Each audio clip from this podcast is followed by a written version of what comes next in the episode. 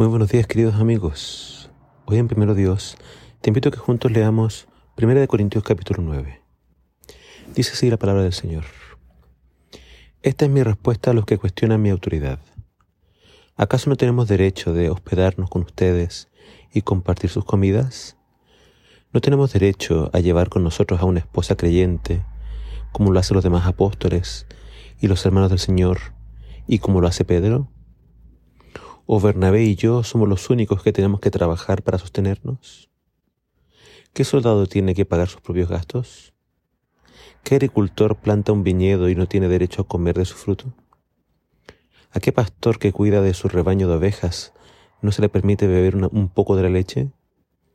¿Expreso meramente una opinión humana o dice la ley de Dios lo mismo? Porque en la ley dice, no le pongas bozal al buey para impedirle que coma mientras trilla el grano. ¿Acaso pensaba Dios únicamente en los bueyes cuando dijo esto? ¿No nos hablaba a nosotros en realidad? Claro que sí. Se escribió para nosotros, a fin de que tanto el que ara como el que trilla el grano puedan esperar una porción de la cosecha. Ya que hemos plantado la semilla espiritual entre ustedes, ¿no tenemos derecho a cosechar el alimento y la bebida material?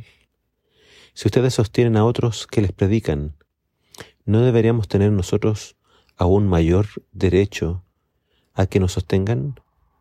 Pero nunca nos hemos valido de este derecho.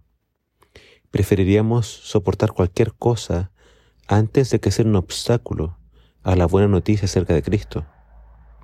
¿No se dan cuenta de que los que trabajan en el templo obtienen sus alimentos de las ofrendas que se llevan al templo?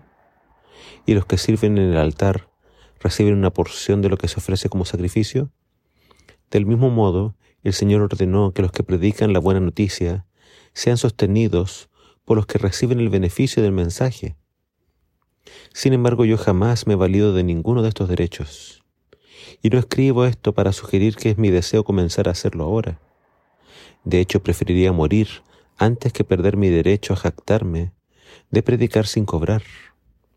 Sin embargo, predicar la buena noticia no es algo de lo que pueda jactarme. Estoy obligado por Dios a hacerlo. Qué terrible sería para mí si no predicara la buena noticia. Si lo hiciera por mi propia iniciativa, merecería que me, que me paguen. Pero no tengo opción porque Dios me ha encomendado este deber sagrado. ¿Cuál es entonces mi paga? Es la oportunidad de predicar la buena noticia sin cobrarle a nadie. Por esa razón, nunca reclamo mis derechos cuando predico la buena noticia. En este capítulo el, apóstol va a comenzar a defender sus derechos. Al parecer estaba siendo cuestionada su autoridad por unos nuevos maestros. Y acá vemos que tanto pastores como apóstoles de la iglesia tienen el derecho de ser apoyados financieramente por la iglesia.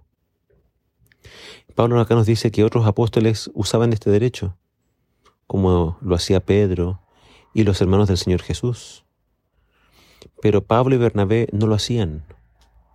Ellos habían renunciado a este derecho, y no porque no lo merecieran. Pablo y Bernabé servían al Señor de todo corazón de tiempo completo. Y la iglesia de Corintios surgió como fruto de su propio trabajo misionero. Pablo había fundado esta iglesia. Pablo y Bernabé no hicieron uso de su derecho porque no querían que nadie los acusara de haberse vuelto predicadores para obtener ganancia material. Y aunque Pablo nunca hizo uso de su derecho, eso no lo hacía menos apóstol que el resto. Es posible que los nuevos predicadores que estaban surgiendo estuviesen minando la autoridad del apóstol Pablo, y es por eso que él le responde así a sus acusadores. Pablo era un apóstol por definición. Un apóstol es alguien que vio a Jesús personalmente. Un apóstol es alguien a quien Dios envía a predicar. Es uno que Dios mismo manda con una misión especial. Los apóstoles estaban en, el frente de batalla. Ningún soldado sale a la guerra pagando sus propios gastos. Sería muy difícil. Ningún buey trilla con un bozal. Nadie trabaja una viña y no come de su fruto.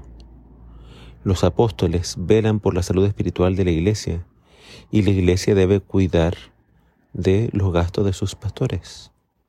Aunque Pablo nunca cobró por predicar, él nos dice que su mayor recompensa siempre fue el predicar gratuitamente. A Pablo solo le interesaba cumplir con la misión que Jesús le había encomendado, y su mayor meta era que nadie objetara o pusiera un obstáculo a su predicación. Pero a la vez Pablo acá espera que la iglesia no deje de respetarlo. Él merecía ese respeto de ellos por haber sido su pastor. Hoy en día hay muchos que no creen en el Evangelio y lamentablemente mucha culpa también la tienen algunos pastores. Hay pastores que no tienen interés en el rebaño o en el mensaje. Hay muchos que predican solo por la ganancia material. Ven o hacen de la fe un negocio. Predican para enriquecerse otros predican para hacerse famosos y conseguir así a muchos seguidores, ser un influencer o algo por el estilo. También hay personas que van a sacar el tema del dinero como excusa simplemente para no oír lo que Dios quiere decirles. Decir, dicen, no, es que los pastores se enriquecen, por eso no voy a la iglesia. Que Dios nos ayude a predicar por las razones correctas. No pongamos tropiezo a la predicación y nunca dejemos de apoyar financieramente a los misioneros y pastores que están en el frente de batalla predicando las buenas noticias de salvación. Que el Señor te bendiga.